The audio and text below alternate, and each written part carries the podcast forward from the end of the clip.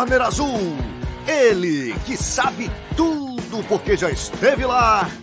Carlão Barreto. E no corner vermelho, ele, a testemunha ocular do Vale Tudo ao MMA, Marcelo Alonso. Com vocês, Papo de Luta.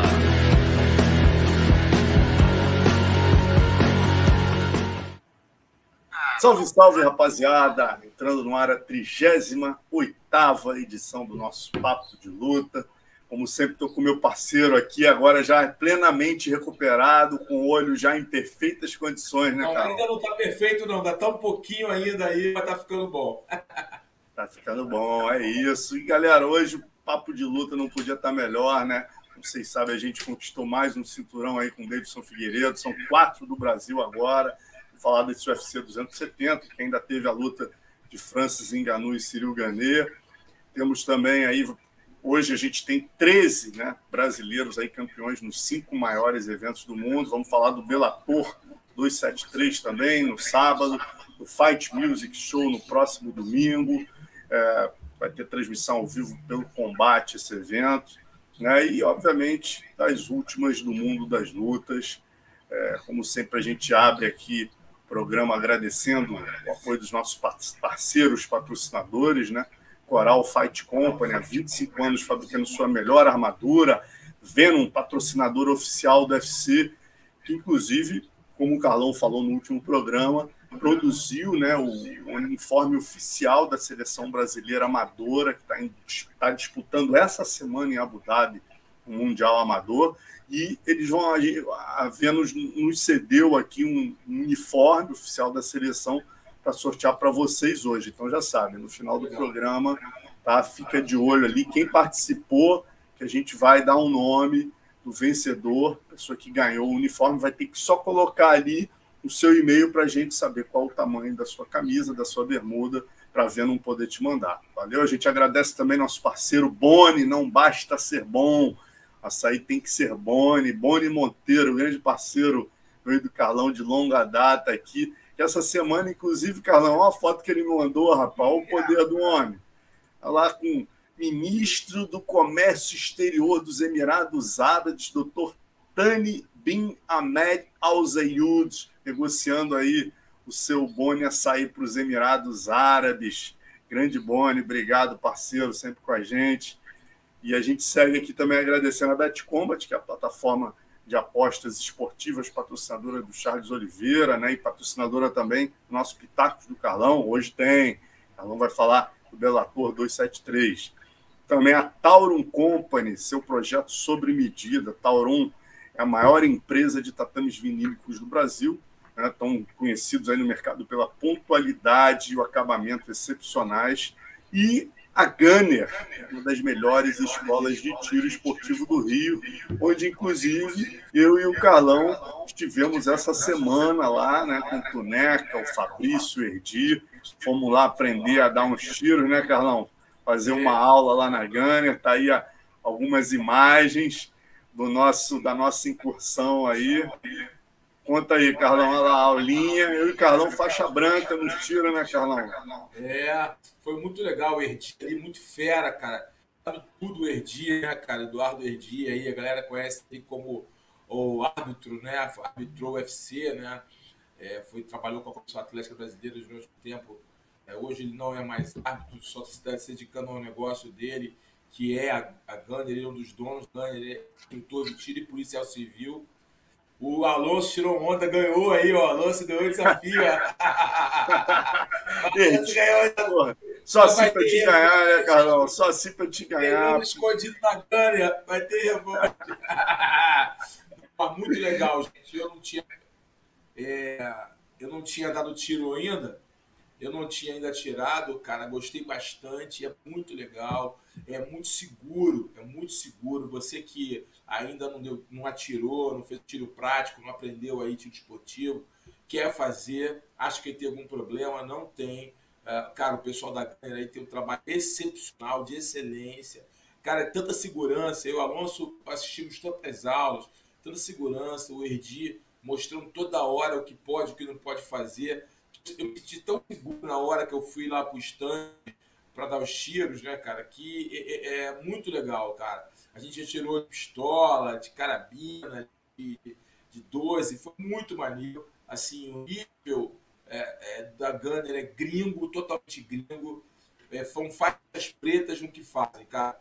É, eu fiquei de cara, cara. E, e, e eu tô muito afim de voltar lá, de praticar tiro prático, de, de, porque é muito legal. Ah, não tem nada a ver com violência, nada a ver, é um nada, nada.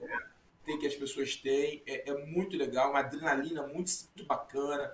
Você trabalha a concentração, você trabalha seu foco, você trabalha a sua respiração. Cara, tem tudo a ver com luta, cara. Tudo a ver com luta. Sensacional. Exatamente. Muito legal. E, e a terapia, coisa, né, Carlão? É, é a Disneylândia de adulto. Terapia. Agora não foge não, Alonso, que eu quero a revanche. Vamos nessa, rapaz. Foge não, que eu quero a revanche. Ó, eu fiz, ó, eu fiz 86, o Carlão fez 68, hein? 68. É. Mas Agora, próxima... falar... Carlão, eu vi dizer Pô, que tá treinando em casa com as filhas, meu irmão, na arma de brinquedo. Não, já minha, sei que a, a próxima eu vou tomar um couro. A minha filha do meio, né, a Duda, quando viu, cara, eu quero também, eu quero treinar, eu acho que eu também quero. Eu falei, não sei se pode, perguntar se pode lá, vou perguntar depois pro Tuneca, pro Edi, Fabrício, se pode, é menor idade lá treinar, eu não sei como é que é isso. Mas é uma pergunta que eu vou fazer, que a minha tá me perturbando com isso, cara. Toda hora só fala isso, quer treinar, Mas... quer treinar, que o sonho dele é treinar isso passando para a galera, né, Carlão, que quiser ir lá, o espaço é aberto para qualquer um, tá? Como a gente sempre fala aqui todas as semanas, a Gunner é uma escola de tiro esportivo, então você pode, é só ir lá na Alceu Amoroso Lima, 105, loja A, região nobre aqui da Barra da Tijuca, perto ali da ponte Lúcio Costa, atrás da Land Rover, é bem fácil de achar. Eles estão com uma promoção aí de 50% no Day Use. Chega lá, se inscreve, diz que quer fazer parte do ranking Gunner, esse que o Carlão e eu fizemos, e vai lá dar um couro na gente. Aí eu e o Carlão fizemos só 68 e 86 com 10 tiros. Vê lá se você ganha da gente. O Alonso, a gente também tem que. Qual o nome da nossa querida instrutora também? Ela ajudou, ela, ela gravou. Pô, arrebentou, agradecer a ela, esqueci o nome dela, cara. É, pô, ela é demais, cara. Fica devendo o nome dela. No próximo programa fala aqui o nome dela. A gente não podia ter esquecido ela é demais, ajudou muito, a equipe inteira lá abraçou muito a ideia, gostou, foi muito, a gente foi muito bem recebido. E uma coisa legal que eu, que eu, eu percebi lá, né? Eu como professor, dono de academia, eu fico sempre ligado nisso. É o ambiente, tá? Como as pessoas interagem no local. Diz muito sobre o ambiente, são as pessoas, né? Cara, é, todo mundo sorrindo, todo mundo feliz, tanto os clientes quanto os funcionários todo mundo afim de trabalhar, afim de fazer um negócio. Então, é, se você está afim de dar tiros, aprender a atirar ou treinar, né, você já atira, corre lá na Gunner, que essa é a casa é, do tiro prático, essa é a casa do tiro esportivo no Rio de Janeiro. Gunner, melhor stand de, de stand de tiro do Rio de Janeiro, parado. Oh, com certeza, meu irmão. E o Erdi realmente a faixa vermelha dando aula. O Carlão falou essa questão de dar aula é muito importante. Pô, o Erdi, cara, detalhista, impressionante. Mas é isso, vamos falar agora da C270, né? Abrir alas aqui para a charge do nosso, nosso Davi aí, que essa semana é, é, resumiu né, as duas lutas principais na mesma charge.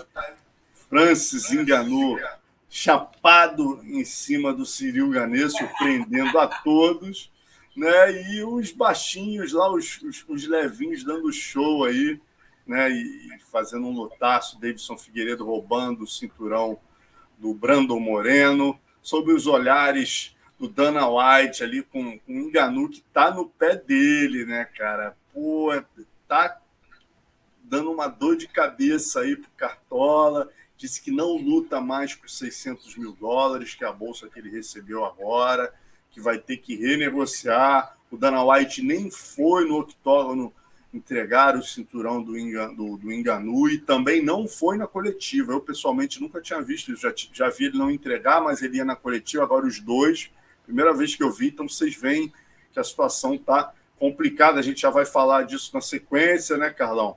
Começar falando aí da, da luta em si, né, cara? Tecnicamente, você, no seu pitaco da semana passada, é, apostou na força da natureza, falou, ó, vai ganhar o Enganu, acertou na mosca. Quem foi com o Carlão no pitaco se deu bem. Carlão apostou no Enganu e apostou no Davidson Figueiredo. Só que, pô, o que surpreendeu foi a maneira, né, Carlão? Isso eu acho que nem você, nem ninguém esperava. O método da, da vitória, quando construiu a vitória, foi uma surpresa, inclusive para o Ganê, que, que foi quebrado mentalmente. Qual foi o jogo? O Círio Ganê começou bem, fazendo o que, o que nós achávamos que ele fosse fazer, o Círio, caminhando, não um confronto direto contra o, o uma caída aqui, voltei. Ah, entrando, entrando no confronto direto para o, o, o Círio Ele lutou inteligentemente, né? E agora a mudança de estratégia ali é aplicada pelo Francis Ganu foi grande surpresa e evolução técnica dele no wrestling é um é, ele apresentou um bom controle um bom controle é, posicional eu gostei é, eu gostei desse controle posicional dele, eu acho que ele se apresentou bem. É, acho que ele conseguiu ali mostrar uma evolução real no wrestling. Eu acho que o wrestling foi a grande, a grande diferencial dessa luta. Gostei da tranquilidade nele no chão, até quando ele está na de desconforto, ele conseguiu ali é, ter paciência, ter visão. Isso mostra que ele está treinando muito a luta agarrada e está começando a entender a luta agarrada. É óbvio que tem brechas no jogo, é lógico. Ele é um cara, um cara que não, é, não tem uma, um perfil de grappler e está começando a inserir no seu jogo o entendimento do grappling, que é uma visão completamente diferente do cara que é o striker, por natureza. É normal que hajam brechas técnicas nele. É lógico que vai haver, vão haver é, brechas. Se, se fizesse, se fosse, se não tivesse, seria uma surpresa. Essas brechas fazem parte do processo. Até faixas pretas de jiu-jitsu que não são faixas pretas é, o, é, realmente de ótimo nível, apresentam brechas nas posições e perdem posições simples no chão. Isso a gente vê no MMA direto, inclusive no UFC com a maior palco. Então, o que o Enganou nos apresentou foi satisfatório, foi bem interessante, mostra que ele está estudando o MMA, está estudando as transições. Eu acho que o Camaro Usman tem grande parcela de culpa nisso, né? uma parcela dentro dessa vitória. Eu acho que o estilo Camaro Usman prevaleceu ali. O Camaro jogou na mente dele isso, ele absorveu e aplicou na hora que foi necessário. É, ele não ficou desesperado atrás do Ganê quando este estava controlando a luta em pé. Ele foi na boa, ele se desesperou, controlou o gás você vê que ele controlou a energia, ele não despendeu energia, ele não jogou energia fora, ele controlou a energia dele por 25 minutos de luta. O Ganê ficou frustrado, quebrou ele mentalmente e ele começou a simplesmente é, controlar ali para não ser cauteado e foi frustrando, ele foi se frustrando. Ele pouco tentou reagir diante da pressão, da força física e da mudança de game aplicada pelo Francis Ngannou. Gostei da luta Muita gente falando que a luta não foi tão intensa. Cara, é porque as pessoas vieram de uma luta intensa anterior, o Davidson e Moreno, e ficaram naquela expectativa do nocaute. Mas o que foi apresentado ali pelo, pelo Francis Ngannou, eu, eu me, me, me, deixou assim é, é, bastante feliz por ver um cara buscar conhecimento, buscar evolução, Alonso. E amigos aqui do, do Porto Vale Tudo, do nosso papo de luta ele vem buscando evolução. E o campeão, ele entende isso. O campeão entende que ele precisa buscar a evolução continuamente. E o que apresentou aí é que subiu um grauzinho para o próximo nível. E importante a gente dizer, né, Carlão? O Gani tem pouquíssimo tempo de luta, né, cara? Começou a, a lutar vale tudo ali em 2018, se eu não me engano. Quer dizer, quer ver? Vamos, vamos, deixa eu só confirmar aqui mas se eu não me engano, quer dizer, é um garoto, ó, Cyril Ganê começou a lutar, exatamente, começou a lutar em 2018, cara, o primeiro MMA do cara em 2018, ele tem só 31 anos, quer dizer, é o cara que mais trouxe dificuldade para a pedreira, que é o Enganu no momento evoluído, o Enganu já com melhor jogo de chão, com um cardio que a gente nunca viu, ele conseguiu trazer, ganhar os dois primeiros rounds, né, cara? Fazer o Enganu, o, o Enganu ter que mudar taticamente e através do wrestling virar a luta. Então, cara, para a gente ficar de olho que com certeza aí esse cara ainda vai tra dar trabalho, né? E dependendo do futuro do Enganu na organização, né? Se ele não chegar a um acordo com Dana White, ele certamente aí vai estar nas cabeças. O Carlão deu uma congelada. O Carlão deu uma congelada. Vamos, Léo, se puder pedir para ele entrar e sair, aí fica mais fácil. Enquanto isso, eu vou batendo um papo com a galera exatamente sobre isso, né? Que é isso é muito importante seja dito. A, o potencial evolutivo, né, do Cyril Gane é gigante. Olha aí, bem lembrado. Isso aí foi os memes começaram a pipocar depois da luta, né? A galera chamando ele de enganou Nurmagomedov, é, enganou Pierre, tava um pessoal zoando, né, cara, que realmente ninguém pensava. E ele, pela primeira vez, o Enganou mostrou que não é só a força da natureza, não é só um cara que tem um poder de nocaute acima da média. Ele é um cara, hoje em dia, é um lutador de MMA. Né? Quando necessário, ele vai lá, usa toda essa força para explodir, dar aquela queda linda no Cyril Ganet, fazer o ground and pound.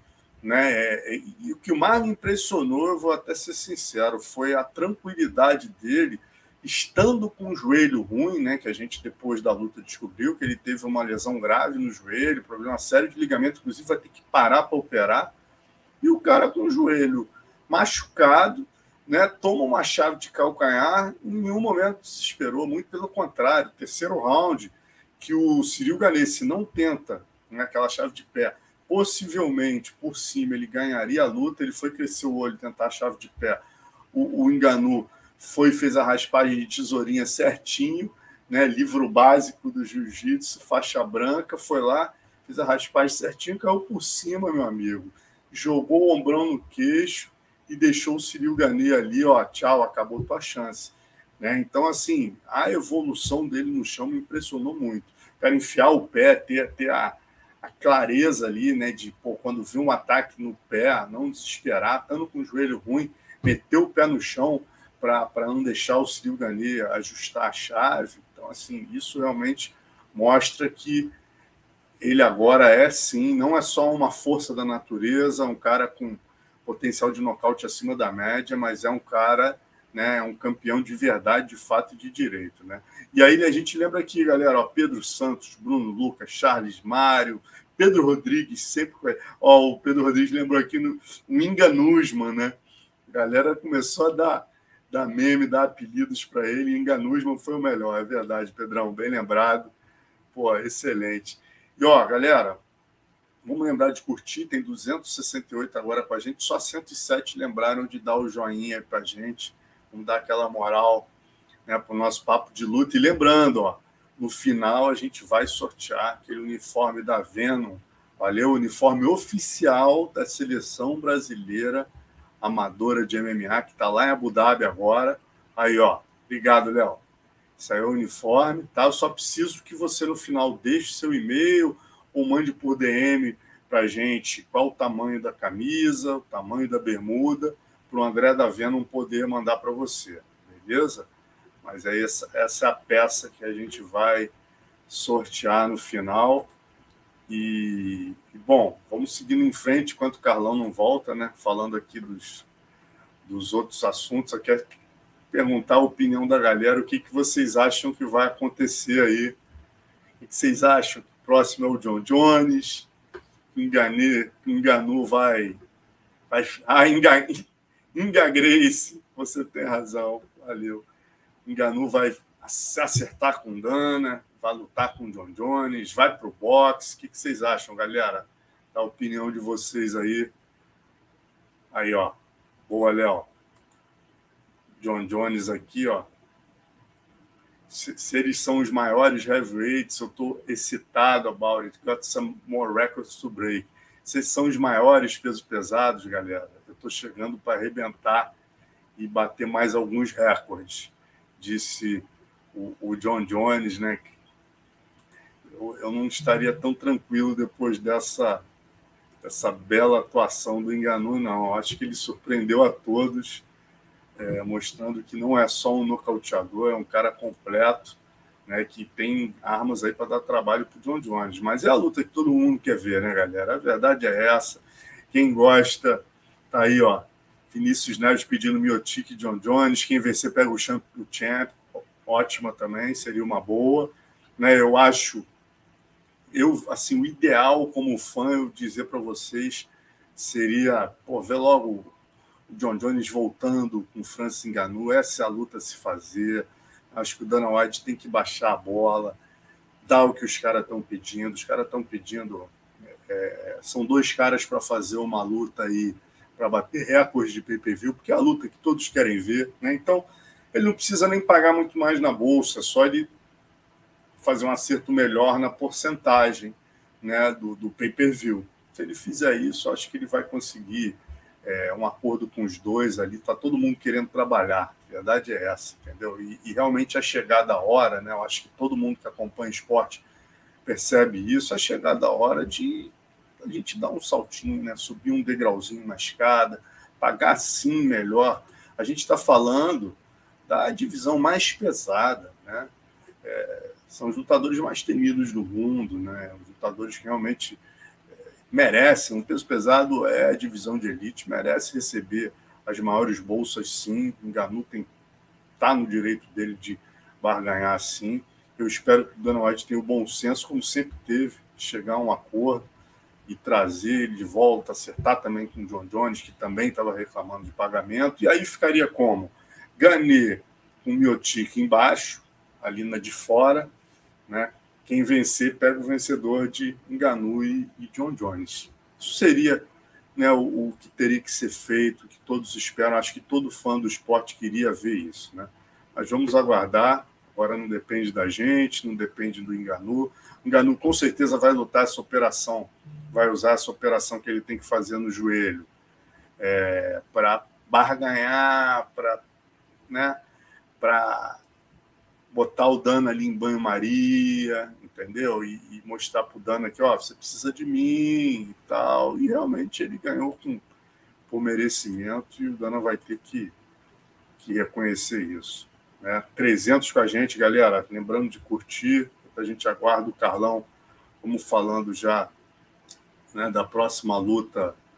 Tinha também um assunto que eu queria abordar com ele, que era a possibilidade dele lutar com Tyson Fury, né?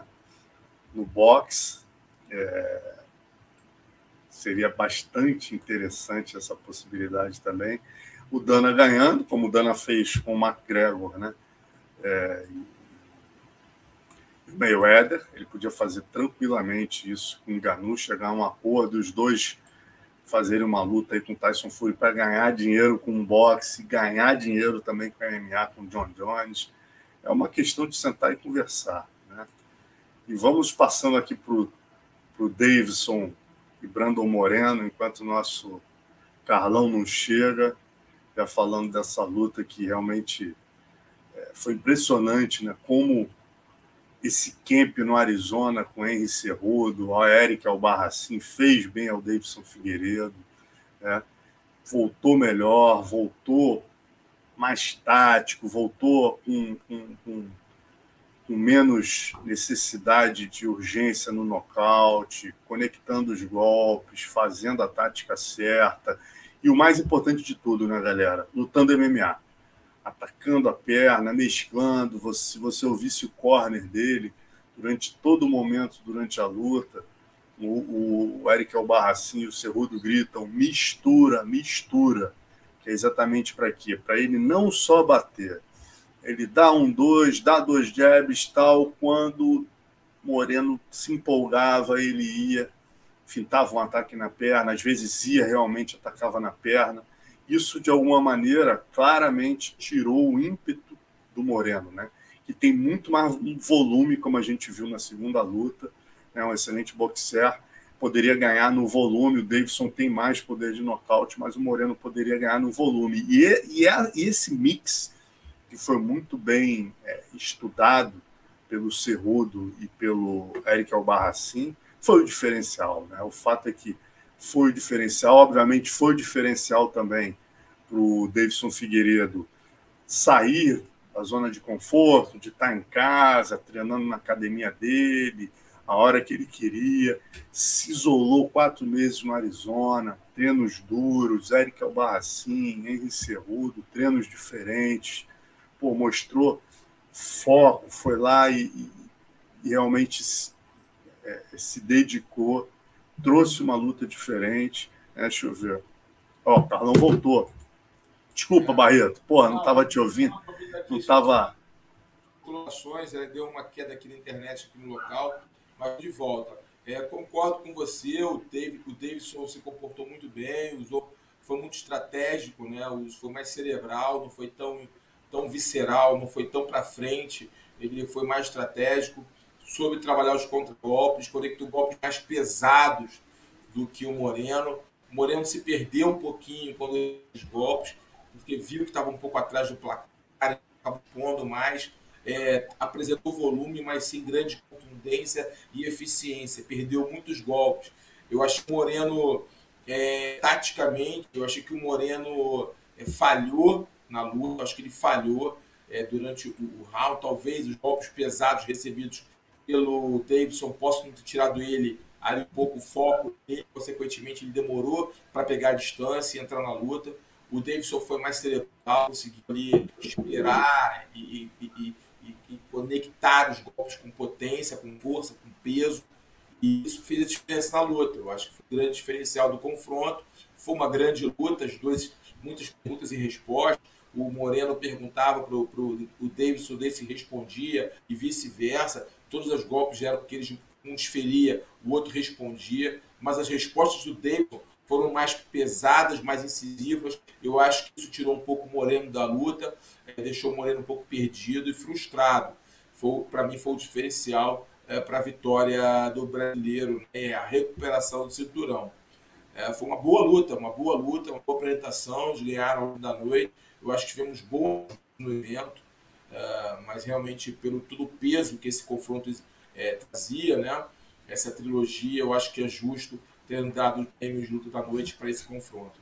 Uma boa vitória do Davis, uma boa apresentação, e o Moreno, eu acho que taticamente falhou e por isso deu brechas para que o Davidson conseguisse superá-lo. É isso. E o que, que você acha que é o próximo passo, Carlão? Você acha que o, o você concorda com o Moreno, com, com, com o nosso Davidson Figueiredo, que quer dizer, com o Valide, né? Que o Valide foi lá e cantou no ouvido dele, é, pediu uma luta no México, uma quarta luta no México. Você não acha que que está de bom tamanho? Três lutas agora, que é hora de andar a categoria, e quem sabe mais na frente eles voltarem a se enfrentar? Olha, vamos lá. É, eu acho que é, é, depende do, do, dos pontos de vista. É, se você pensar que a trilogia acontece duas lutas anteriores, que cada um ganha uma, tem uma dificuldade, tem uma dúvida, aí bem. É, na verdade, a trilogia já não fazia muito sentido, né? Porque foi um empate lá e cá, mano a mano, e a segunda luta houve um domínio completo do, do Moreno, tanto que finalizou. Conseguiram a terceira luta, a luta equilibrada, onde o Davidson foi melhor. Aí é natural que se pense numa possibilidade, já que o Moreno abriu a brecha, abriu, deu oportunidade para o Davidson buscar uma revanche, que seria natural a mesma, a, mesma coisa, já que é, a luta foi equilibrada. É, a vitória do Moreno foi, foi clara? Para mim foi clara. Foi um combate equilibrado, foi um combate duro. Tivemos ali rounds ali que né, bem de serem pontuados, bem difíceis de serem julgados. Né? É, então, eu acho que mais que natural que haja essa, essa especulação de uma quarta luta. Agora, o chato é, para o outro lado, no que tange a categoria. Fica travada ali. Tem uma Skarov, né? Vindo ali para pegar o France, né? O Kaikai Cara. Tem o Antoja, que já bateu o Moreno anteriormente, enfim. É, a gente quer ver lutas novas, quer ver, quer ver o, o a, a, fila andar, mas que uma, uma quarta luta é, não é algo é, fora de contexto, eu não vejo. Só você ter o histórico das lutas anteriores, né?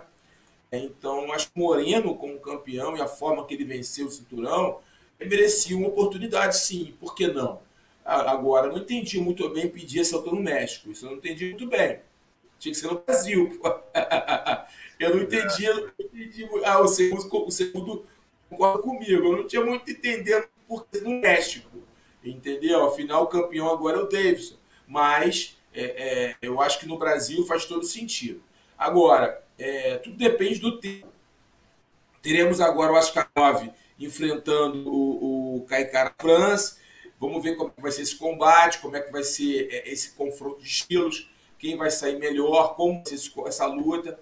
E aí a gente vai pensar o conceito do dano, do empresário, vão sentar na mesa e desenhar ali as próximas, os, os, próximos capítulos dessa divisão de uma disputa. Mas eu não, eu não vejo é, com maus olhos uma quarta luta. Eu sei que é chato, que trava a categoria, mas eu não vejo diante do histórico que, esse, que essa trilogia que foi construída. Eu achei curioso, Carlão, que o Henry Cerrudo né, treinou, obviamente, treinou o Davidson Figueiredo, brasileiro. O Henry Cerrudo é um ídolo mexicano, né, cara? Mas o Henry Cerrudo, a Evelyn Rodrigues, nossa colega lá do combate, entrevistando o Henry Cerrudo depois da luta. E aí o Henry Cerrudo deu uma dura no Valide, falou, Valide, nada de México, é Brasil, campeão escolhe. Pô, eu, Aí o, aí o Valide depois, né, no quarto, eu vi o Valide zoando ele no stories do Valide, falando, porra, meu amigo, tá com medo de ir pro México agora, né? Ajudou o brasileiro a ser campeão e tal. Mas ele brincando ali com a Evelyn, né? Até falou assim, pô, cara, eu sou casado com uma brasileira e tenho uma filha que é meio americana, meio brasileira, tá aí, obrigado, Léo. Né? E, e, pô, me adote, Brasil, por favor, me adote. Então, quer dizer, nem o Cerrudo está apoiando essa quarta luta no México, né? Que se tiver que rolar, que role no Brasil, é o que você falou. É, eu, eu, também, eu vejo sentido fazer no Brasil. É, enfim, é, mas vamos ver como é que vamos, vamos desenhar, você vai ser desenhado os próximos capítulos dessa categoria. Eu acho que o Dana não vai se pronunciar até ver aí o Askarov com, com França. Eu acho que a partir daí é que ele vai, ele vai pensar nos próximos capítulos. Primeiro vai querer ver esse confronto entre esses caras, ver como é que eles vão sair, o que, que, que faíscas sairão desse confronto, para que ele possa desenhar a próxima luta do Davidson Figueiredo. Até porque, Carlão, olha só, o, o, o Pantoja né, teve com a gente no, no, Depois do Mongo, né, ele até falou, ó, oh, estou à disposição para lutar com o Davidson no Rio, mas ele é consciente que, assim, faz muito mais sentido o Askarov vencer o Pantoja é o número 2, o Pantoja é o número 3. O Davidson já venceu o Pantoja, o Davidson nunca lutou com a Askarov. Né? Então é, faria muito mais sentido o Davidson lutar com o vencedor de Kaikara França Askarov. E outra coisa que faria o maior sentido seria um hype interessantíssimo para o UFC movimentar uma categoria que quase foi extinta. Seria o quê?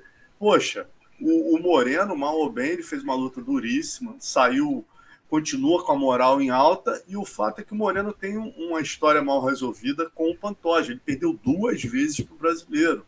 Né? Quer dizer, se o Davidson venceu um, empatou outro e, vence, e perdeu outra, o Pantoja venceu duas vezes, sendo que uma ele finalizou. Obviamente era um outro Brandon Moreno, mas existe uma narrativa aí para se casar essa luta. Então é o que a gente falou da categoria se movimentar, né? É juntar fome com a vontade de comer. Pantoja Moreno, Cara France e, e Askarov. Quem vencer pega o, pega o Davidson Figueiredo. E depois você tem o próprio Pantoja e o, e o Moreno podendo fazer a revanche qualquer um dos dois. É, faz é, tem ali várias possibilidades, né? Várias possibilidades, é, mas eu acho que vai definir ali os próximos capítulos, vai ser esse confronto aí do, do Askarov com o Cara France. Eu acho que essa luta vai ser decisiva ali para a gente entender o que vai acontecer é, na, nos próximos confrontos da, da, da, do topo da pirâmide na divisão. É, foi isso que você falou, concordo plenamente. E hoje, né, lembrando, Brasil, quer dizer, com essa conquista do Davidson, né, a gente iguala nosso melhor momento em 2012. Lembrando aí que se a Amanda defender o cinturão, né, se, se, o, se o Glover defende o cinturão, mantém em, março, em maio, né, e a Amanda é, é, consegue reaver o cinturão lutando com a Juliana Pena na revanche, a gente teria aí um número recorde inédito de cinco cinturões. Né? E lembrando que hoje a gente tem aí 13 cinturões nos maiores eventos do mundo. São quatro no UFC, os Estados Unidos tem três, Nigéria tem dois, Austrália um, Quirguistão um, No Bellator, o Brasil tem três cinturões, né? Chris Borg, Ju Velasquez, Patrick Pitbull. No Rising, a gente tem um com Roberto Satoshi. PFL 3 com Raul Manfio, cara de sapato, é, Bruno Capelosa. E no One, a gente tem dois, com o Bibiano e o Miquinho, né? Sendo que o Bibiano vai lutar com outro brasileiro, que é o John Lineker. Se o John Lineker vai vencer, a gente continua com dois cinturões. Então, muito legal aí, Brasil com três cinturões e disparado hoje, né? A, a, a maior potência hoje. A gente sabe que isso é, hoje em dia, né, Carlão, não dá para cima, não dá para cravar nada, né? Um Brasil, Estados Unidos e Rússia ali, meu amigo. Tudo pode acontecer ali com seis, sete meses, esses números mudarem inteiramente, né? Sem dúvida, são grandes potências do MMA mundial, o Brasil aí com 13 cinturões, impressionante, né? Mostrando nossa força, um celeiro de grandes atletas. E é bom ressaltar para que ah, o Brasil não está no hype, não está no topo. Não, pelo contrário, olha aí, ó. Esses números aí já falam tudo. Quatro cinturões do UFC, né? três do Bellator, pô, três do PFL, dois no ONU. Quer dizer, a gente não pô, tá sempre no topo da pirâmide. Se você olhar as categorias ali, sempre tem um brasileiro, um brasileiro ali na, na porta do gol. Então, o Brasil realmente é o país da luta e esse, esses números traduzem isso. 13 cinturões, amigo. A gente tem que aplaudir, a gente tem que enaltecer esses 13 guerreiros, esses 13 grandes lutadores que estão defendendo as coisas do Brasil mundo afora.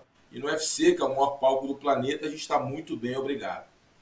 É verdade. Vamos seguir só falando do UFC dos anos 70, né? Três brasileiros também lutaram. A gente teve o, o, o Simão Oliveira aí estreando contra o Tony Gravely, Raoni Barcelos e Victor Henry, duas derrotas para o Brasil, e Michel Pereira contra o André Fialho, né, que foi aí a primeira, a gente já estava tomando de 5 a 0 ali o esquadrão brasileiro, o Michel Pereira chegou para para dar um respiro. Mas antes, falando do, do Simão Oliveira, o que, que você achou da estreia dele contra o Tony Gravely, Carlão? Eu acho que ele lutou bem, mas ele foi. O wrestling fez a diferença. O wrestling foi o diferencial dessa luta. A mudança de nível ali. O Gravely, muito bem treinado pela Mega Top Team, fez o certo, sabia golpear, ele sabia usar o boxe para fazer a aproximação certa, pegar o tempo do bloqueio e a queda. Projetou bem várias vezes o brasileiro. O brasileiro lutou bem, resistiu o Simon, mas o, o Grave muito bem treinado, muito forte, muito atlético, é, muito dominante é, quando derrubava e, e, variando o tipo de queda, o que quebrou a defesa do brasileiro, ele variava o tipo de forma de derrubar, ele não ficou unidimensional na forma de, de, de projetar, é muito, muito rico em termos de, de wrestling, de, de, quedas esse Grave, lutou muito bem é, é, é, é e fez uma luta ótima o Tony Grave da América Top Team, ganhou com propriedade. É, cara, e o Raoni, infelizmente, né, porra, ia pegar, o 15 já ia pegar um ranqueado, quase lutou né, com, o Rafael, pô, e, e aí vários caras desistiram de lutar com ele, tal, ele foi, pegou, perdeu a luta passada, que mudaram o oponente em cima da hora, agora ele pegou o Victor Henry, cara duríssimo, né, infelizmente não, não fez uma boa luta, né, cara? Poxa, o Victor Henry é muito bom. Eu já tinha falado pra você que esse cara era duro eu, eu apontei o Raoni como, como um favorito. O Raoni é, é, é, um lutador muito completo, né? Um bom atleta, muito completo. É, evoluiu muito na parte em pé, um cara muito focado. Mas, cara, é, esse Vitor Henry é muito habilidoso. Né? Ele tem muita habilidade, ele tem muito volume de jogo, ele é versátil, né, cara? Ele é, é luta para frente o tempo todo, sabe se movimentar, sabe. Ele tem muitas lutas na carreira dele, né? É, é, já são 21 vitórias né, e 5 derrotas, né? É um cara com uma experiência e ele usou bem essa experiência. Já lutou no Japão, já lutou na Rússia, ele já lutou em vários lugares. Esse cara, esse cara é bem rodado, né?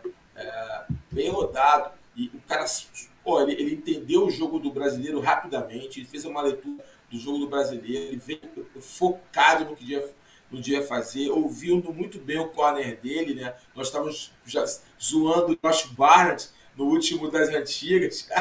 Me é. aparece o Josh Barnett para sacanear a gente. Vou ganhar desse brasileiro.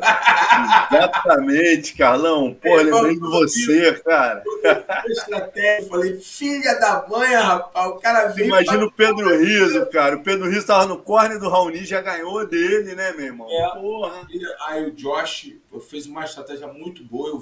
Ele falava o que tinha que ser feito e o, e o Henry fazia direito. O Josh com muito controle sobre o seu aluno, né? E o aluno Pô, cara, com nota 10, ganhou um cara duríssimo que é o Raoni, mas o Raoni é, não apresentou um plano B, podemos dizer assim, não mudou o jogo, não surpreendeu. E o Henry surpreendeu. O Henry soube jogar com volume, soube jogar com precisão, soube frustrar o brasileiro e, e se impôs. Foi uma grande vitória do, do, do Vitor Henry. É, e é um cara, se continuar com essa escalada aí, com esse bom momento, vamos ficar de olho nele. É um cara que pode crescer aí na, na, na organização, pode crescer na categoria. E o Raoni dá dois passos para trás, é, vai ter que se recompor, vai ter que estudar ali o que ele errou nesse confronto, voltar para casa com Pedro Riso, com o pai dele, com toda a equipe ali da usina, recompor, é, reorganizar a casa, tal, tem, vai ter que inserir novos elementos no jogo dele é, vai ter que inserir novos elementos, ele precisa inserir novos elementos, ele está muito previsível, está muito estudável o jogo dele. O Raoni é muito bom, é muito completo, mas ele precisa trazer novos, novos elementos para dentro do cage, senão ele vai ser é, parado é, por outros oponentes. Ele tem talento. O que o está correndo contra o Raoni é o tempo, né? Ele já não é um garoto, está com 35 anos de idade, e, e o tempo aí com duas derrotas, isso é ruim né? Ele dá um passo, dois passos para trás, mas é aquela história, irmão. É um cara saudável, um cara focado, disciplinado. Então é a hora dele voltar para casa, estudar os erros e voltar mais forte. Faz parte do processo. Você cai é, e tem que levantar. É essa a diferença entre o campeão e aquele que não consegue chegar. É o campeão cai, levanta e se recupera. Você tem um exemplo vivo aí do Charles do Bronx, que lá atrás perdeu, foi finalizado, era altos e baixos, quando se encontrou, amigo virou uma locomotiva. Né? Obviamente, outro... cada caso. Hein?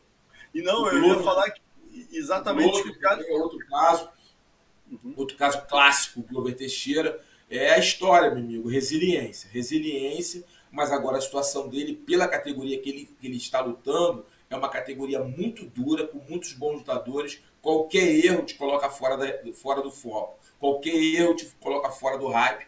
Qualquer erro te coloca fora ali do, do, do dos holofotes. Vai ter que se recompor. E esse Vitor Henry aí aparece para o mundo, olha, mostrando, ó, não, me menospreza não, porque eu sei brincar. Mesmo curioso, né, que a situação do Raoni era muito parecida com a do Michel Pereira, né, cara? Um cara que já estava, pô, ia pegar o, o, o, o russo, que eu, eu esqueci agora o, o, nome do russo, que ele ia pegar, que é o 15 do ranking dos meio médios, tudo certo, o russo saiu do evento, né? O Muslin Salikov saiu do evento, quer dizer, aí ele acaba o quê? Pô, pega o, pô, o estreante, mesmo caso do Raoni Barcelos, né? Um cara já próximo ali do ranking, aí pega uma pedreira estreante, quem teve com a gente na semana passada avisando que seria uma pedreira foi o Gilbert Burns, o Durinho, falou, cara, o jab dele é um problema, ele vai trazer dificuldades para o Michel Pereira, avisou, e foi confirmado, né, cara? Que dureza esse Portuga, hein, Carlão? Muito duro, boxezinho muito limpo, boxezinho muito bem feito, muito bem posicionado. Mas também é isso, né, irmão? Ele é o boxe. Ele, ele, ele, ele é aquele jogo ali.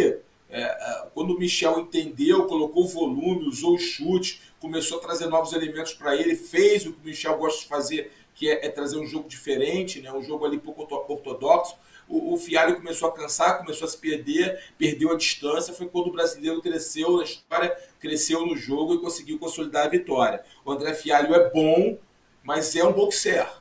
É um cara forte fisicamente, com uma boa bagagem, mas ainda com a predileção muito grande para o boxe e com pouca inteligência que de luta para mudar o jogo.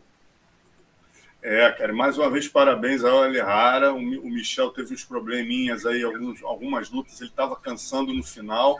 Essa luta, mesmo com o socão que ele tomou, que começou a sangrar pelo nariz, eu achei que ele fosse ter problemas com, com, com de respiração, ele conseguiu segurar. Tá tendo um retorninho aí, Carlão. Tu abriu alguma coisa aí? Não, Tá tendo um retorno, retorno da minha voz aí no seu computador. Mas deixa, eu vou te passar aí. É, minha voz está ouvindo, está aparecendo mal.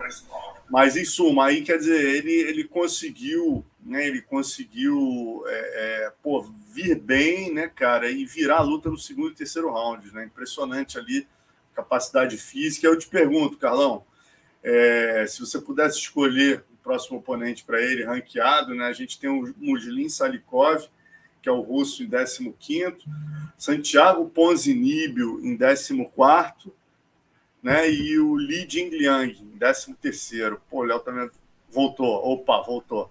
Vou, vou, vou, te fazer a, vou te fazer a pergunta de novo. Você ouviu? Você ouviu? Muslin Salikov. Vou, vou te fazer a pergunta de novo aqui. É, se pudesse escolher um oponente para a próxima luta do Michel Pereira, a gente tem Muslin Salikov, 15 Santiago Ponzinibio, 14 e Li Jingliang, 13 quem que você acha que seria uma luta boa aí para o Michel dar um show que ele já pediu para lutar no UFC Rio? Né? Quem que seria uma luta legal aí para a gente ver o Michel? Uma luta bacana, uma luta bacana, que é ter luta, que não é ter. Cara, eu acho que uma luta bacana, que é ser uma pancadaria boa, seria o Posiníbio, cara. O argentino, gente boa. Ia ser uma luta interessante o jeitão do Michel lutar, esse jeito ali pouco ortodoxo, chutando, socando, pulando na grade, o Ponzininho, Ponziníbio, que é um brigador, que é um nocauteador, um cara que sai na mão, morto protetor e sai na mão. Eu acho que seria uma luta legal de se ver o Michel contra o Ponziníbio, o argentino, gente boa. Pô, Carlão, tu casou um lutaço pro UFC Rio, hein, cara? Espero que eu filme lutaço, tudo a ver, tudo a ver. E o, o, argentino Chantiboi é adorado aqui no Rio também, a galera se amarra ali. É, eu, eu, eu queria ver se ele vai morrer para ele. Eu, eu, queria ver se ele vai morrer para ele. Ia ser, pô, lutaço, lutaço, a pancadaria ia rolar. Era uma luta bem provável que não chegasse ao final. Pô, gostei dessa, Carlão. Excelente, excelente casamento. Bom, e falando em casamento UFC Rio, né, galera? Ó, confirmado essa semana, né? A gente, o Durinho já tinha dado dado ali uma dica pra gente. Aí, pô, na, na live, ó, eu ouvi dizer que Glover e, e Prohaska ou Charles Oliveira e coisa vão rolar. Talvez os dois. Eu falei, pô, até tomei um susto, né? E aí o UFC anunciou oficialmente aí para o UFC 274, né, dia 7 de maio, que inicialmente foi divulgado pelo pessoal do combate, ainda não confirmado pelo UFC, mas fontes seguras aí que o Rafael Marinho conseguiu, é que seria no, no Rio, aqui na Geonesse Arena. Né? Então, quer dizer, já temos aí a possibilidade do Glovão aí, a gente torce para que corra tudo bem, né, Carlão? Que a pandemia deu uma mainada aí, que a gente consiga manter esse UFC no Rio, ia ser demais, hein? Glover defendendo o aqui. Não, vamos torcer para que isso aconteça, né, cara? Já estou esperando a expectativa são os melhores possíveis. Uma grande luta, eu acho que seria uma grande luta aqui é, é, no Rio de Janeiro. Eu acho que o Glover é, é ia, ia, trazer, levar uma galera para dentro do, do, do, do, ginásio, ia criar uma expectativa. Eu acho que pode ser, ser casadas várias lutas interessantes para compor esse, esse card. Inclusive, nós falamos uma agora, né, do, Michel contra o Posiníbio. Então, acho que tem aí muita gente boa no cartel do UFC, muitos brasileiros que estão aí subindo a ladeira, que poderiam compor card, tem alguns gringos interessantes. Então, com certeza, vamos torcer para que essa luta, esse evento fique no Brasil. É isso. Outra novidade essa semana, né, confirmada pelo UFC, a volta da Jéssica Batista Andrade ao peso palha. Né? Eu até não entendi muito bem, que ela é a primeira colocada no ranking dos moscas, a divisão de cima, né? Aí ela volta para os palhas, onde ela já venceu a campeã, já perdeu, já venceu da campeã, e ela é colocada com uma outra brasileira que é a décima do ranking dos palhas, né, cara? Que é a Amanda Lemos, que é a décima do ranking. Mas é aquilo hoje em dia, né, Carlão? É, eu acho que é o que o Durinho falou mesmo, né? Cada vez menos o pessoal está querendo trabalhar e não está olhando muito o negócio de ranking, né, cara? Que, que realmente, numericamente falando, teoricamente falando, não faria muito sentido. É, eu acho que ela, cara, ela meio, é, é, é fazer dinheiro, velho. fazer grana. Eu acho que a Jéssica se tornou uma lutadora é, é, ali coringa. Joga de palha, joga de mosca, fica ali. Eu acho que ela, ela já disputou cinturão, já foi campeã do evento, do evento, né? Já teve esse cinturão, ostentou esse cinturão. Então, acho que ela está ali trabalhando, cara. Olha, eu estou aqui, eu posso descer, eu posso lutar de palha, eu posso lutar de mosca, me coloca para lutar, eu quero lutar. Eu acho que o pensamento dela é esse, fazer lutas, fazer bons confrontos, fazer boas lutas. É, ela é sempre entrega bem, né, a Jéssica, a gente tem que, que, ressaltar esse fato, que ela sempre entrega bem, ela é uma nocauteadora, ela é agressiva, é, é a, a, baixinha é duro, osso duro de roer, muito forte fisicamente, se impõe muito quando pega a oponente certo. Então, acho que ela quer fazer boas lutas. Acho que ela não está muito preocupada com esse negócio de ranking, não. Ela quer realmente fazer boas lutas, fazer dinheiro. Tá certíssimo. Ela tá morando agora em Las Vegas, né? Vão montar para RVT lá, se eu não me engano. Já montou, tá montando. Enfim, ela tá fazendo dinheiro, tá certa ela. Eu, eu, eu, eu entendo perfeitamente qual é a visão da Jéssica e equipe. E falando em fazer dinheiro, né, Carlão? Exatamente é o que o pessoal está pensando. Tava todo mundo sonhando em ver a Kyla, a Kyla Harrison no, no, no Bellator, com a Cyborg ou com a Amanda no UFC. Eu acho que ela parou para pensar, falou: olha, Amanda, pô, para que se eu posso ficar no PFL? Já faturei 2 milhões de dólares. Né? Aqui eu sou favorita absoluta. Lá eu vou lutar por no máximo aí, porra, 100, 200 mil dólares. Aqui eu disputo, eu faço três lutas, ganho um milhão. Né? E, e com tranquilidade pegando oponentes bem mais fáceis, né, Carlão? Porra, fechou com o PFL, foi o que o Conan falou para a gente, está confirmado. É certíssimo, você falou tudo, não tenho nem o que, uh, o que eu explanar aqui. Você falou tudo. É favoritíssimo, já ganhou dois, vai ganhar o terceiro. Eu acho pouco provável que ela perca essa oportunidade, mesmo que a gente é, entre uma menina nova aí é, na organização para correr esse, esse campeonato, a Kyla já entra lá como uma favorita absoluta. É, muito forte fisicamente, vem evoluindo em outros fundamentos da luta, cada vez melhor ainda o seu jogo de MMA. É uma lutadora assim, cara, de encher os olhos em termos de, de do atleticismo dela, né, do volume é, dela, uma atleta olímpica, né, bicampeã. Cara, sinceramente, ela está certíssima. Já fez 2 milhões, vai fazer o terceiro, o terceiro milhão. Uh, salvo aí um, um, erro de percurso, uma, um, uma atleta nova que possa puni-la e vencê-la, mas acho pouco provável que aconteça. Eu não vejo um cenário e alguém realmente que possa fazer frente a ela. Então, acho que está certíssima, cara. Vai rumo ao terceiro milhão de dólares. É, aonde ela faria isso no UFC ou no Bellator? Não, não faria. Tenha, não tenha dúvida, Carlão. E ó, a galera aqui participando, ó, galera, vamos lembrar 400 com a gente aqui, 322 curtiram. Não esqueçam de dar aquele joinha para nós. E, ó, final do programa tem uniforme amador da seleção brasileira de MMA. Valeu, galera. Então fiquem ligados aqui. Tô... A gente está acompanhando as perguntas, está vendo a galera muito participativa, muito legal aqui. Ó, o Júlio Rock botou uma informação aqui que, pô, eu. É... Cadê? Onde é que tá? Ele falou, eu não sei se alguém pode confirmar se isso é verdade. O Giri está treinando wrestling com o Jones porque ele sabe que vai ser embaçados. Isso é verdade? Alguém ouviu isso? Eu não vi essa notícia em lugar nenhum.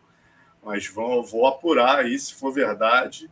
Mais uma fonte de preocupação aí para o nosso Glover Teixeira. O Vinícius Neves Dias Martinago, que está sempre com a gente aqui, casou um card também, complementou a ideia do Carlão aqui com Santiago Ponzinibio, com ótimas lutas. Cadê?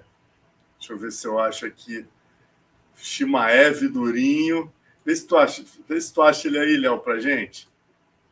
É, ele casou Shimaev Durinho, Glover e Gílio Prorasca. É, olha aí, ó, Glover, obrigado, Léo. Glover e Gili, Aldo de Lachó, Durinho, Shimaev, Ponzinib e Michel Pereira. Porra, Vinícius. Se o Dana te ouve aí, vai ser, seria um card histórico. Só liga o teu microfone. Aldo e Dilachó é uma luta que pode que, que tem sentido. Seria uma luta para o Brasil assim bem interessante, bem interessante, uma luta bem interessante mesmo que ia repercutir lá fora para venda de pay-per-view. Como a segunda da noite, né, o co-evento principal, eu acho que muito legal. Eu acho muito legal. Eu acho essa ideia aí do Aldo com o Dillashaw, uma luta que tem tudo a ver. Porque isso, é uma luta, é isso seria a luta para vender pay-per-view lá fora. Uhum, sem dúvida. o Augusto está esclarecendo aqui que ele, ele ouviu que o Gílio falou que pretende treinar. Obrigado, Augusto. Com o Jones no campo, se vai acontecer só o futuro dirá, mas ele pretende treinar. Obrigado pela informação. Então, realmente tem algum embasamento aí, o que falou nosso amigo Júlio aí. E seguindo uma outra notícia, né, falando em, em treinar com feras aí, essa semana, Shimaev, rapaz Ramzat Shimaev, olha o cara lá na Tiger, é, Muay Thai, lá na Tailândia, olha a quantidade de fera. Porra, o campeão do Bellator, né? O Numekov, qual é o nome? Esqueci o nome dele. É, o Petrian, aqui o que vai lutar o Rafael Fiziev, que vai lutar com o nosso Rafael dos Anjos, Shimaev diferentão, cabeludo aquele rosto duríssimo também, o delator. Só pedreira, meu irmão. Porra, que treinão, hein, lá na Tailândia, isso aí. Aí, quem também estava lá era o Marlinho, rapaz. Tô até tentando falar com ele amanhã, olha aí, ó. Marlon Moraes está lá nessa, no meio dessa roçada sinistra aí. Pô, que legal. Treino de qualidade. É isso aí. Buscar treino, buscar evolução tem que lutar com os melhores, treinar com os melhores, dentro das suas possibilidades. Tá certíssimo ele. Buscar evolução. Já é uma, já é uma fera, vai se absorver o, o aprendizado aí treinando com esses grandes sparring, sparring de luxo, o cara só, tem, só tende a voar, né? Já é o um perigo. Tá todo mundo correndo do bicho. É, mesmo. Olha, o, o coisa me, me corrigiu aqui, é o, o é o Vadim Nenkov, cara, que é, que é esse que está aqui na foto, aquela pedreira que a gente viu né, ganhando do brasileiro, porra, fazendo. Vai lutar agora com o Michael Venom Page, né, cara? Pedreira aí, o Nenkov também. E vamos seguindo, vamos seguindo. A gente estava falando do Rafael, que vai lutar com o Fiziev, né? Rafael participou é, em conexão aqui com a gente. É, explicou que pediu aí o Tony Ferguson, o Michael Chandler, ofereceram o Fiziev, né? Estava 15 meses sem lutar, e aí, como ele se considera em ótima forma, é um momento, pô, não dá para botar a criançada para esperar, né, cara? Vai, vai, aceitou a luta aí, realmente vai enfrentá-lo. E tá, tá muito tranquilo, Carlão. Ele, tá, como sempre, o Rafael, né, cara? cabeça muito no lugar, falou, pô, tava com as contusões, usei 2021 para corrigir esses problemas que eu tava, fisioterapia, operações, agora estou treinando bem de novo, estou com 37 anos, mas estou no melhor momento da minha vida e eu vou entregar o que ninguém levou a esse cara, que é uma luta de MMA, foi o que a gente viu com o Davidson, né, que a gente vinha falando, quer dizer, alternar, tacar perna, não deixar o striker totalmente confortável, a sua zona de conforto, né? Atacar perna e jogar na grade, tirar o cara da zona de conforto, não deixar ele só como kickboxer que é, fazendo kickboxing. Vamos, vamos, vamos aguardar que tudo para ser uma grande luta, né? Sem dúvida, tem tudo para ser uma grande luta, como nós falamos, como nós falamos anteriormente, tem tudo para ser uma grande luta. É, o Rafael é um cara muito experiente, com muita bagagem, um ex-campeão, é um cara completo. Então tem tudo para fazer uma boa luta. E, esse, e, o que ele falou é o correto, lutar MMA. É, trazer ali dinâmicas é, para colocar o Fiziev na zona de desconforto, ou seja, colocar o Fiziev dentro de uma tormenta, para que ele não tenha a segurança a tranquilidade de usar o que ele mais gosta, que é o Muay Thai. Exatamente. A galera tá puxando minha orelha aqui que eu falei, ó, Falei do Nenkov, não, cara. O Nenkov é o, é o, é o, é o meio pesado, isso é o Amosov, que é tanto russo, galera. Vocês me desculpem, é tanto russo na minha cabeça, pô, que eu já tô dando tilt aqui. é, realmente. Obrigado, Pedrão. O Léo também tinha chamado a minha atenção aqui, é o Amosov, pô, tô confundindo a roçada toda. Mas vamos que vamos. Seguindo aqui, agora vamos para o Pitacos do nosso Carlão Barreto, oferecimento Bet Combat, a sua plataforma de apostas esportivas. Lembrando que a Bet Combat está com uma promoção de até 200 reais em bônus no seu primeiro depósito. Né? Então, apostou 30, 30 de bônus. Apostou 100, 100 de bônus. 200, 200 de bônus, 300, aí você vai ter só 200 de bônus, mas um excelente aí, é, é, benefício para você que está fazendo sua primeira aposta. A gente hoje vai fazer aqui é, duas lutas do Bellator e três lutas do boxe, que no boxe eu acho que as lutas são mais previsíveis, né? Mas no Bellator a gente tem aí Ryan Bader pegando o Valentim Modalski, é, o Bader que venceu o Lyoto em abril, mas foi nocauteado pelo Corey Anderson em 56, 51 segundos em outubro, né? Perdeu o cinturão meio pesado dele. E, e o russo está vindo uma sequência de seis vitórias, né? E essa luta aí, é, é, cinco das seis vitórias do russo na decisão, campeão interino do Bellator, vai, essa luta vai valer o cinturão, o Ryan Bader, que é o campeão pesado ainda. Né? O que, que você espera dessa aí, Carlão? Uma luta, eu, eu, eu espero uma luta mais morna, estratégica, uma luta, uma luta mais pragmática. Eu acho que o Bader já teve seu momento, para falar a verdade. Eu acho que ele, ele se superou muito no Bellator, né? Ele conseguiu fazer boas lutas, né? Mas eu acho que ele já está num declínio, certo declínio.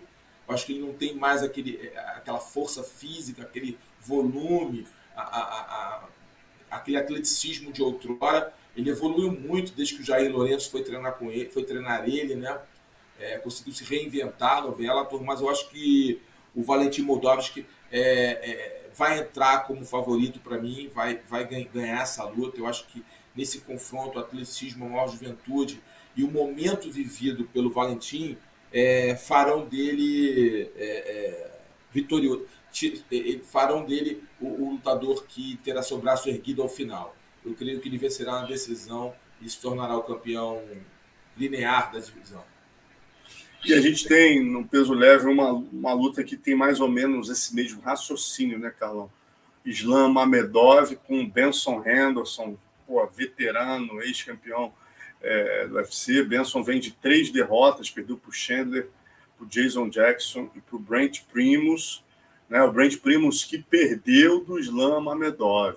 Então ele vai pegar o russo aí que está 21, né? estreou no Bellator em julho com essa vitória sobre o Brent Primos. O que, que você espera dessa, Carlão?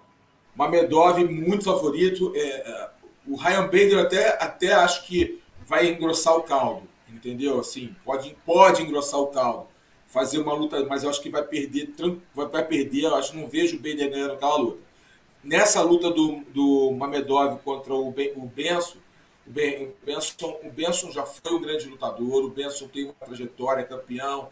É, é, cara, não tenho que falar do, do, do, do Bendo, né? O, o Benson é um ótimo lutador, mas também é a mesma coisa, está em delírio, já não tem a mesma velocidade, já não consegue fazer as transições da forma mais inteligente possível, já tem muitas brechas no jogo. É, é, então, cara, o Mamedov vai vencer bem essa luta.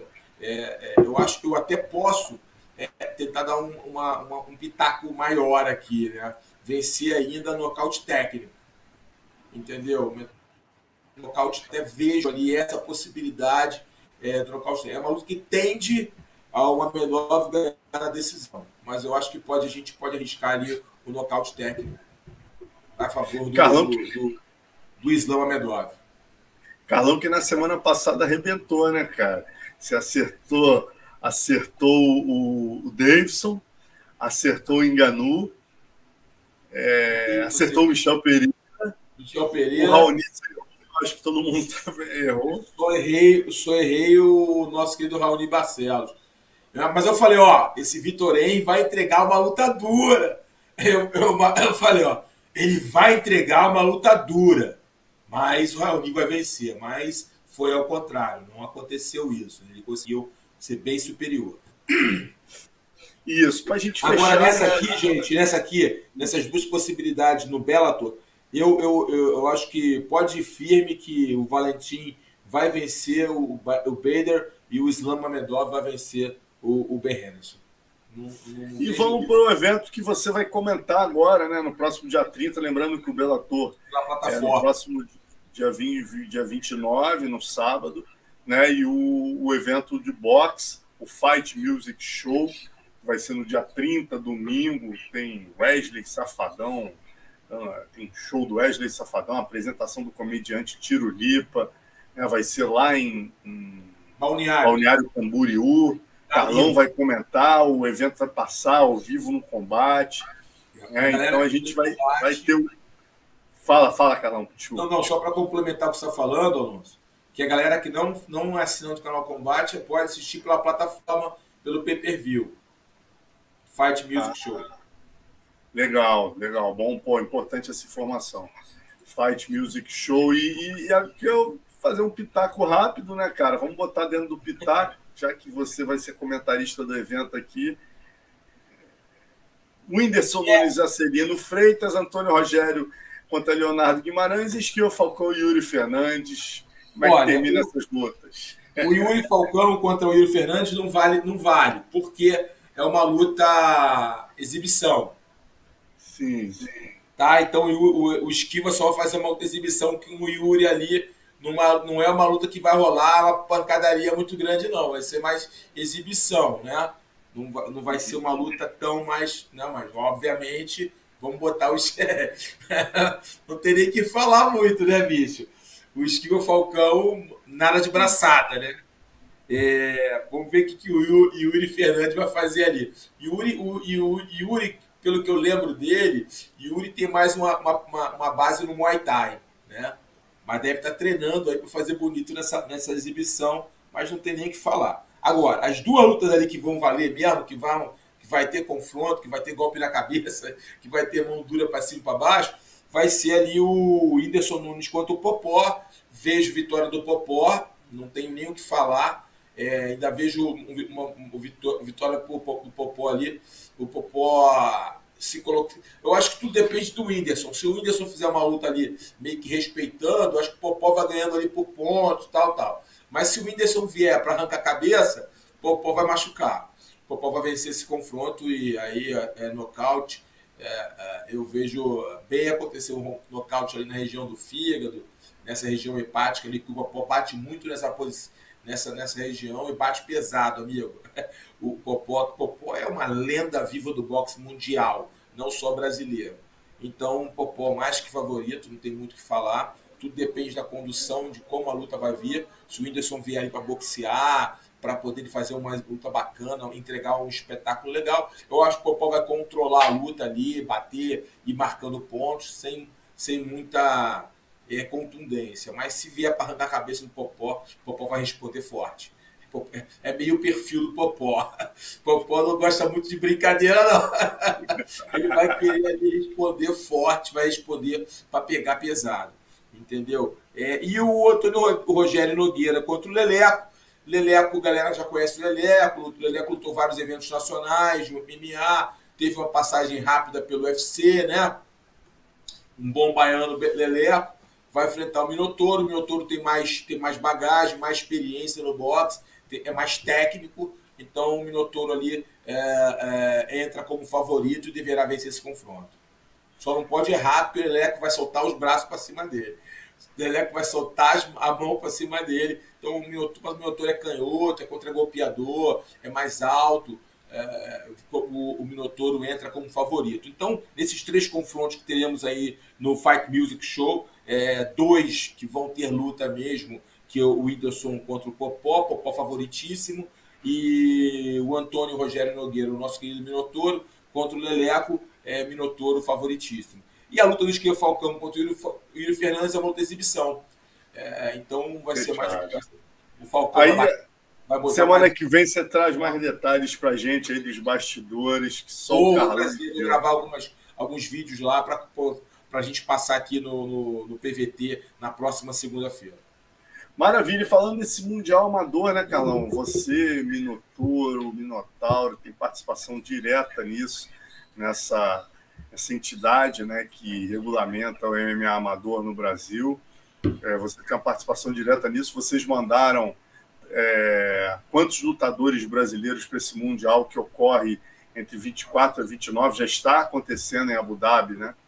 É, nós mandamos, quer dizer, iríamos mandar oito, né? Mas infelizmente tivemos um atleta com Covid, na última hora, uma menina muito boa, ela está no Júnior, pegou Covid, a Etienne, se não me engano, e tivemos também um, o atleta o Palácios, né, o cubano que naturalizado brasileiro, que em cima da hora não conseguiu visto, foi muito triste, poxa, ele não ter conseguido visto, porque ele é cubano, e aí Cuba precisa de visto para entrar nos Emirados Árabes, foi um problema ali que não foi resolvido, infelizmente ele não podia, um garoto muito talentoso, tinha esse, esse menino de cubano, o Palácio, é um cara que pode ser ainda campeão mundial de MMA amador numa próxima oportunidade, é só regularizar os documentos dele, é um cara que tem muito futuro, um wrestler de altíssimo nível, Uh, e aí a galera tá, tá, lutando, lutou o Breno hoje, vai lutar agora as meninas, agora tá lutando, né? O fuso horário.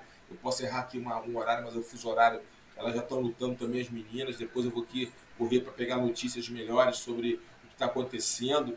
É, cara, olha aí, tá aí a galera, o Caião, tá uma galera bacana, é um time aí que tem atletas da Nova União, atletas do, do Marcelo Ribas, atletas é, do Tinogueira, cara. A gente teve que fazer uma seletiva em cima, duas, três seletivas, né? Uma atrás da outra, em cima da hora, é, porque a oportunidade surgiu, a IMAF, né?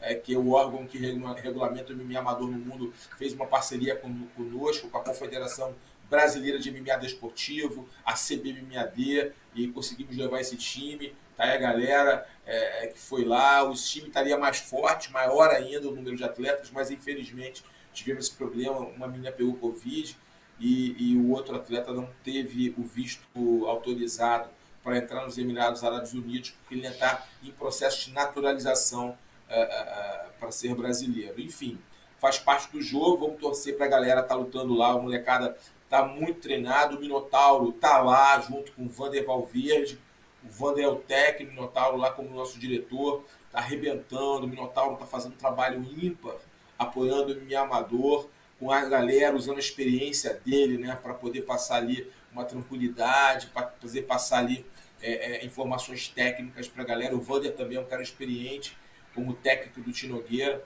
Então, o nosso trabalho está sendo feito e com certeza coisas boas virão nesse ano 2022.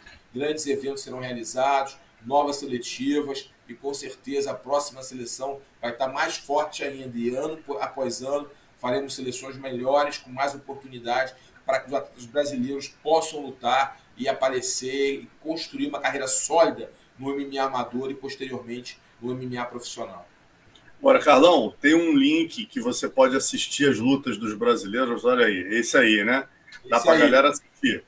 Só que é o fuso horário, galera. Lembra que é os Emirados Árabes Unidos. Então, 5 e uhum. meia da manhã, 6 da manhã, se você está afim de lutar, entre esse link aí, ó, imaf.tv lutas já para você, assim, só lutão, um evento com cinco cage, negócio assim, alto nível, alto nível, campeonato mundial. Esse é o primeiro ano que está sendo realizado nos Emirados Árabes Unidos. Vão ser mais dois anos sendo realizados lá, então três anos que serão realizados. Foi realizado no Bahrein anteriormente.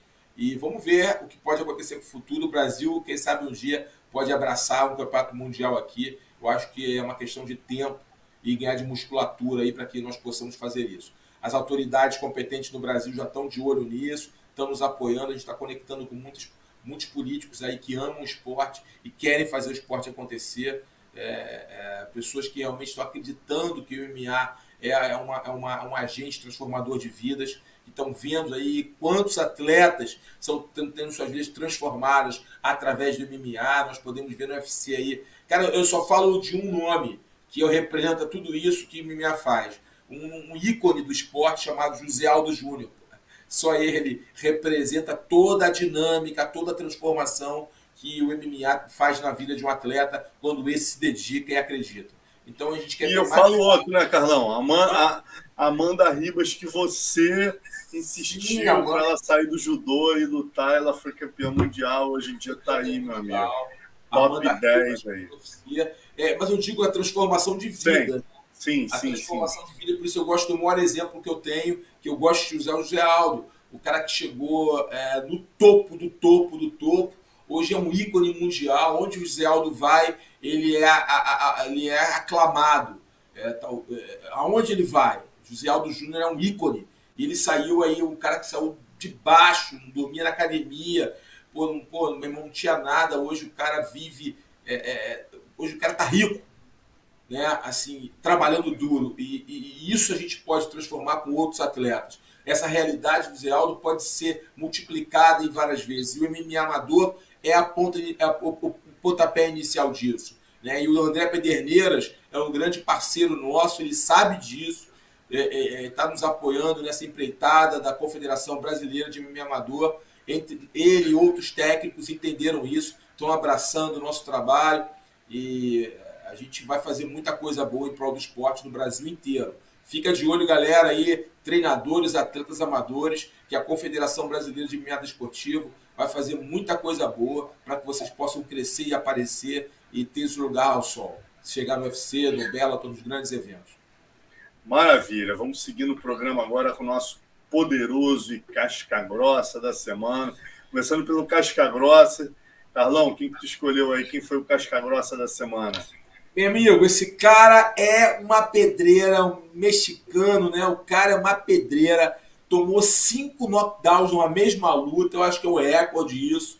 Cara, meu irmão, mas aí ele ia para cima, ele queria lutar, ele queria brigar, é nocauteador, vai para cima. Esse cara vai fazer ainda grandes lutas no UFC, mas ele caiu, né? Ele foi nocauteado. E mais que luta que ele entregou. Gena, é, é, Genaro Valdez, para mim, esse cara, o Genaro Valdez aí, ó.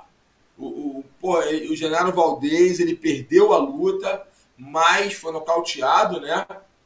É, mas, cara, tomou cinco knockdowns, cara. Que raça, voltava para a luta, buscava a luta, se mexia para lá, se mexia para cá, não se entregou. É, por isso eu dou aí a menção honrosa a ele como casca grossa desse final de semana. Maravilha. E vamos para o poderoso, rapaz. Foi até uma dica do nosso, nosso parceiro Luciano Andrade, né? Ele botou no Twitter. Quando ele botou no Twitter, eu ria tanto, Carlão eu ria tanto aqueles, aquelas coisas que você olha, tá olhando o celular e de repente começa a rir, né? E, pô, eu falei, pô, não, cara, Luciano, obrigado, cara. Já eu escrevi na hora para ele, falei, Luciano, obrigado, você já. O poderoso da semana foi escolhido por você. Poderoso do bem, né? O cara não fez. Mas que é uma figura que foi, né? É o prefeito. Léo, tem aí o vídeo, não? Aí.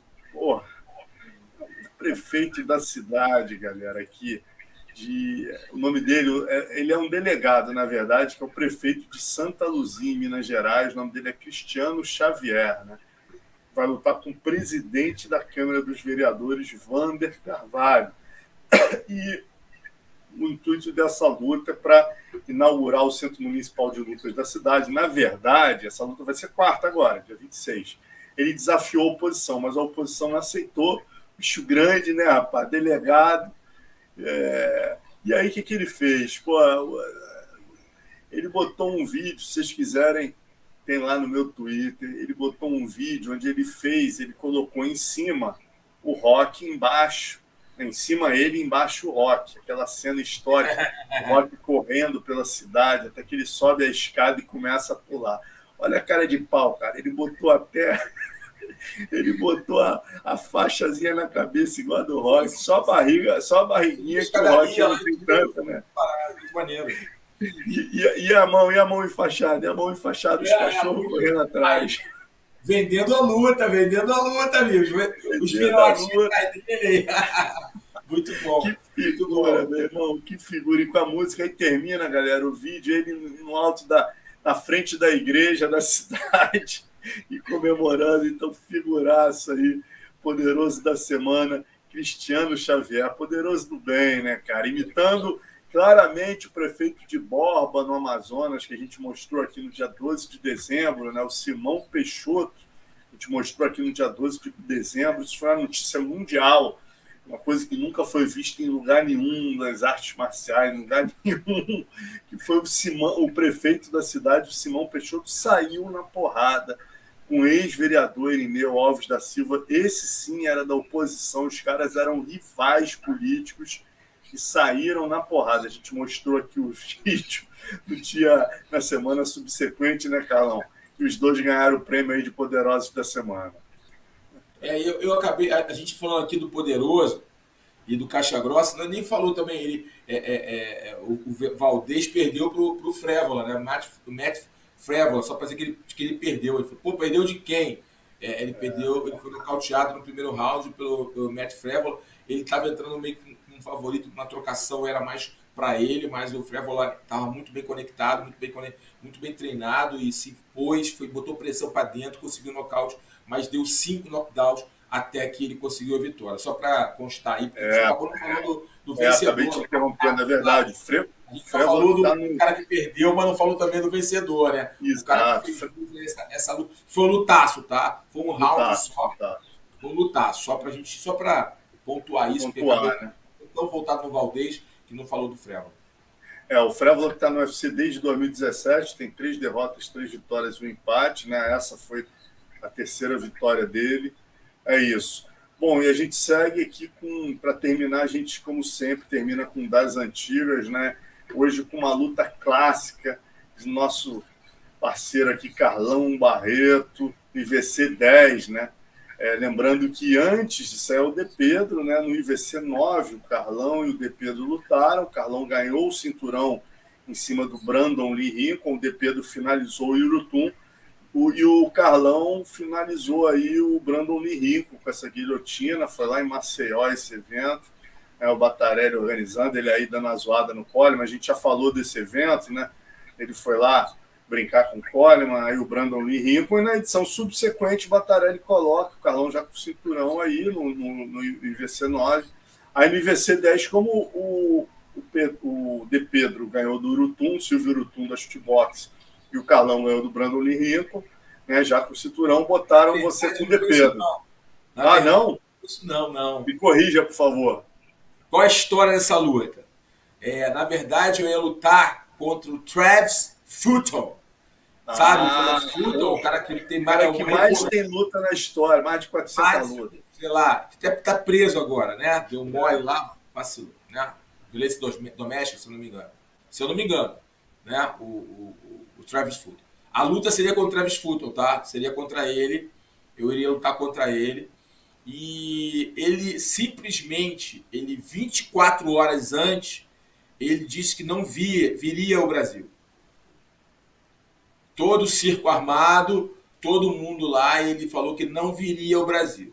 A questão é, o Batarelli falou, pô, cara, eu preciso colocar você com um cara que tenha cinturão também, na categoria de baixo, mas o cara é, é, é, é eu preciso de um cara do cinturão, um cara que tenha até ganho, eu não posso colocar você com qualquer um. Na verdade, surgiu quase que eu lutei com aquele menino da chutebox, que era muito duro, o Fabão. Fábio Piemonte. Fábio Piemonte, Fabão. Só que o Betarelli, pô, o Fabão tá, só tem uma luta aqui, ou não tinha lutas no UFC. Tinha lá em, lá em Aruba, que eu fui é, lá. não fazia sentido. Ele, ele não tinha vencido em Aruba, né? Não é isso? Ele perdeu do Gilbert Ivan. Perdeu. Então ele não tinha cinturão de evento nenhum. O Batarelli, pô, é, seria uma. Só se o De Pedro não lutar, que ele luta. Você luta? Eu falei, luto, preciso lutar. Bota aí, dá teu jeito, né? O Batarelli foi lá, falou: Fabão não vai lutar porque ele não tem cinturão, então não teria muito sentido se ele te ganha, ele toma o cinturão do meu campeão, sem ter cinturão não faz muito sentido. A melhor opção De Pedro porque ele vinha de vitórias. Né? Era um cara que já tinha uma boa estrada. Só que o De Pedro, é, tenho que falar isso, ele não queria muito lutar porque ele estava afim de ir pro Carson, cara. Olha que situação. E aí ele fala, pô, cara, eu não vou lutar porque eu preciso do dinheiro, é importante lutar, mas será que eu vou pro Carson? Falei, cara, vamos fazer sua luta, você é um campeão, um casca grossa vamos fazer nossa luta lá e vamos para dentro, que for que for, não vai te atrapalhar não. E aí eu falei lá pro Carson, tal, não, se ele, pô, independente de qualquer coisa, ele quer treinar lá, e eu não me oponho, independente da luta, luta é luta e treino é treino. E aí, só que aí não, acabou que não aconteceu, ele tomou outros rumos da vida, mas existiu esse papo de bastidor. Ele fez a luta dele, eu fiz minha luta e eu venci, eu consegui vencê-lo. O De Pedro é um cara muito casca grossa. A gente tem que. Quem não conhece o De Pedro, o De Pedro é um cara muito casca grossa. Né? É um cara que já lutou em vários lugares no mundo, no Japão, na Rússia. É muito casca grossa e merece todo o meu respeito. Depois a gente manteve um relacionamento bem saudável. É um cara casca grossa, muito casca grossa. A luta não era uma luta que ele, ele aceitou a luta em cima da hora, então os méritos dele ele ia lutar com outro cara, é, é, entendeu? Um, um, cara do Nordeste.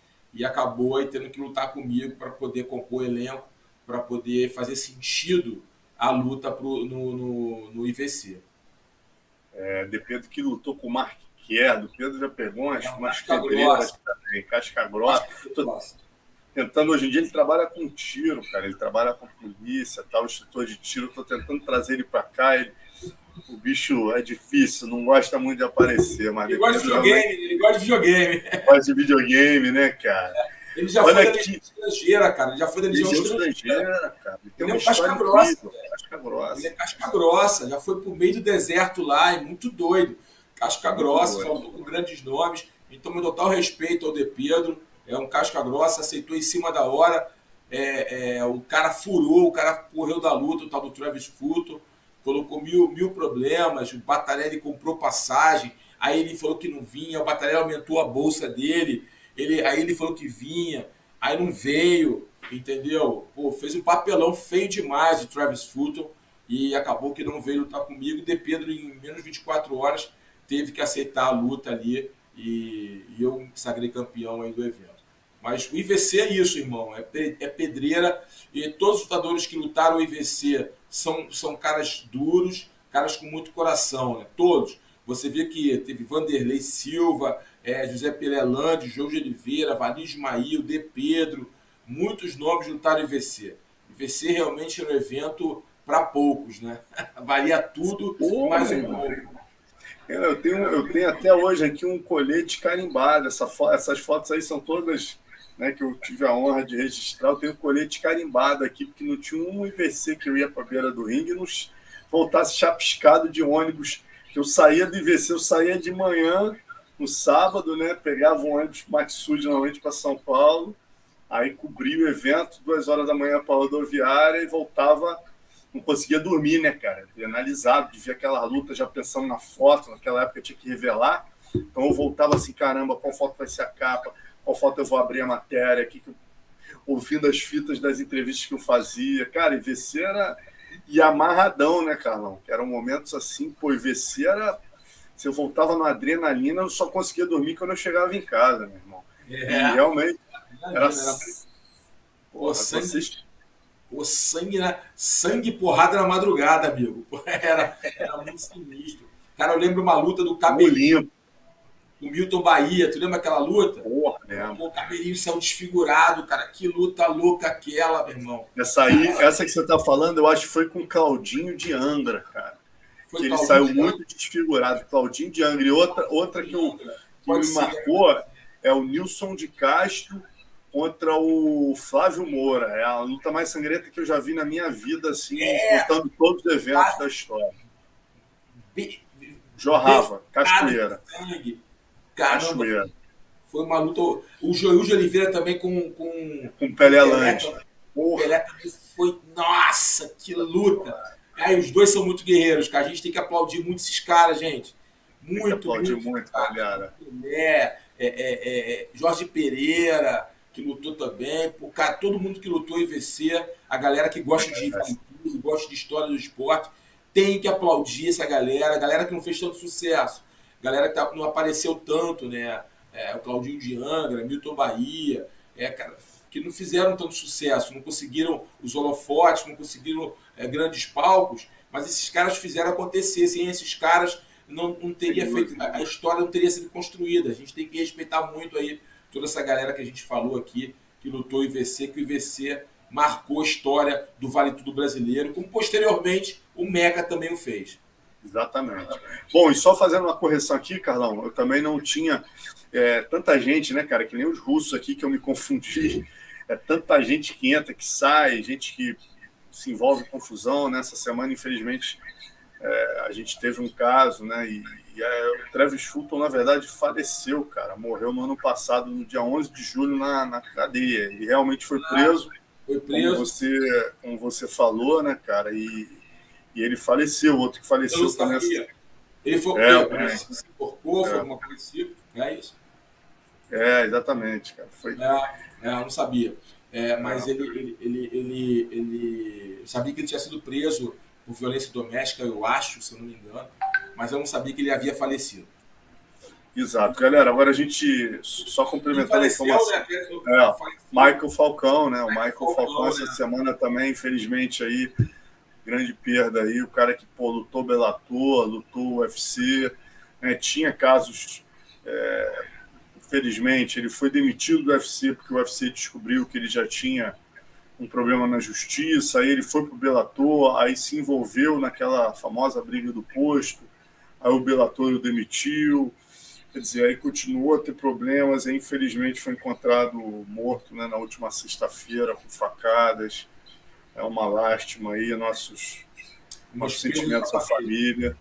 família. É, foi um guerreiro, um grande lutador, cara nocauteador, mãos pesadas, e não por acaso lutou nos dois maiores eventos do mundo, Bellator e UFC. Né? Verdade. Era um caixa grossa também, mas infelizmente se perdeu no processo né, e acabou essa fatalidade aí, o assassinato. Tomara que a polícia consiga achar os culpados e os punham. Exatamente. Para a gente terminar, né, é, vamos dizer o vencedor aqui do nosso uniforme Venom Seleção Brasileira a galera, o mesmo uniforme da galera que está agora em Abu Dhabi representando o Brasil. Né? Quem ganhou foi o Július Rock, cara que está sempre aqui com a gente, rapaz. Olha, Július Rock. A gente só tem que saber teu nome de verdade, Július. Você está sempre aqui com a gente, manda para a gente aí o seu e-mail, mas você está sempre presente, participando, mandando boas perguntas, fazendo ótimos comentários pertinentes. Então, justíssima aí a escolha. Parabéns. E o está muito legal.